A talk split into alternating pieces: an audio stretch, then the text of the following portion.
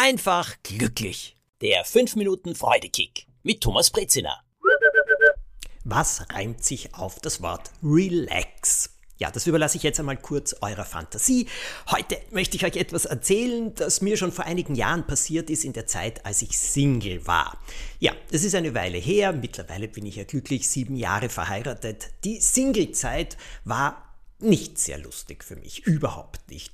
Ich war 19 Jahre in einer sehr, sehr engen Beziehung und plötzlich wieder allein und plötzlich wieder auf dem, nennen wir es einmal so, dem Dating-Markt. Ich war das ja alles nicht gewohnt und ganz ehrlich, dieses Kennenlernen von verschiedenen Leuten habe ich nicht immer nur interessant oder amüsant gefunden, sondern sehr oft auch sehr, sehr anstrengend.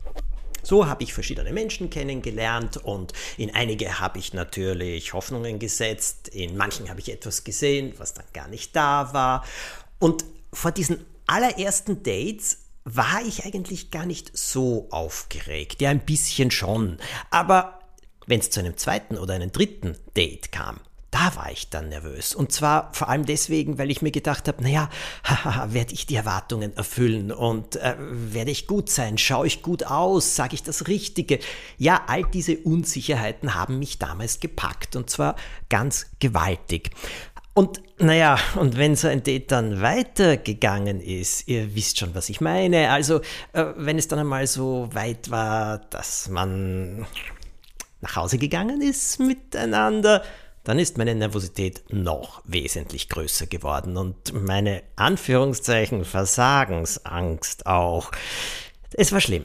Also ich kann nicht sagen, hm, nein, also dieses Prickeln und Aufregende und der Reiz des Neuen, dem allen konnte ich nicht wirklich unglaublich viel abgewinnen. Ganz im Gegenteil.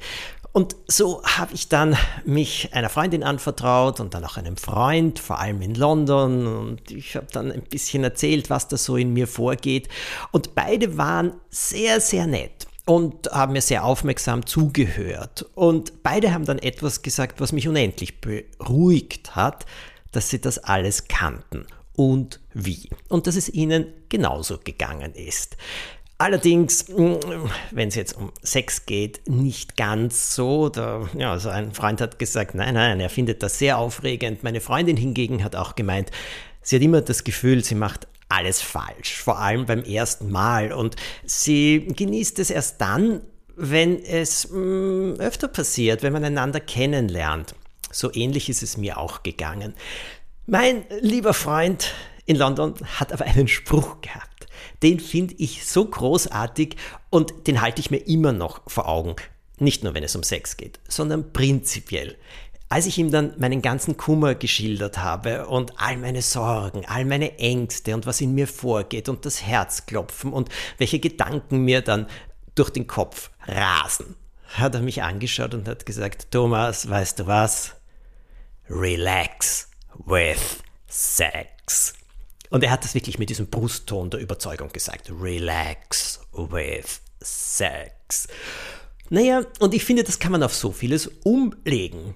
Relax. Ja, es ist aufregend.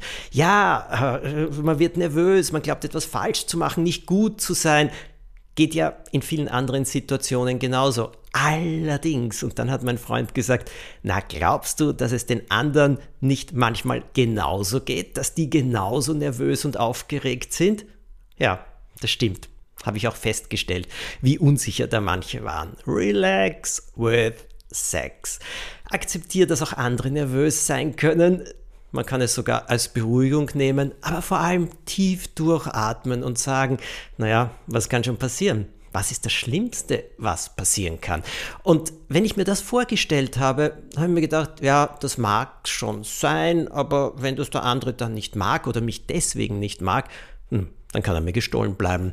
Und genauso war es auch. Relax. Nicht nur with Sex. Das war eine Geschichte aus meinem Leben, aber davon habe ich so viel mehr und ich möchte sie euch erzählen und deswegen mache ich ja ein Bühnenprogramm, mein erstes Bühnenprogramm, das am 22. November um 19.30 Uhr in Wien im Globe Premiere hat. Es ist in diesem Jahr die einzige Vorstellung. Ich freue mich, wenn ihr hinkommt. Wie gesagt, äh, es gibt so viel zu erzählen und Karten, Tickets könnt ihr jetzt schon online kaufen. Also dann bis zum 22. November oder besser gesagt bis zum nächsten Montag, weil da gibt es den nächsten Freudekick.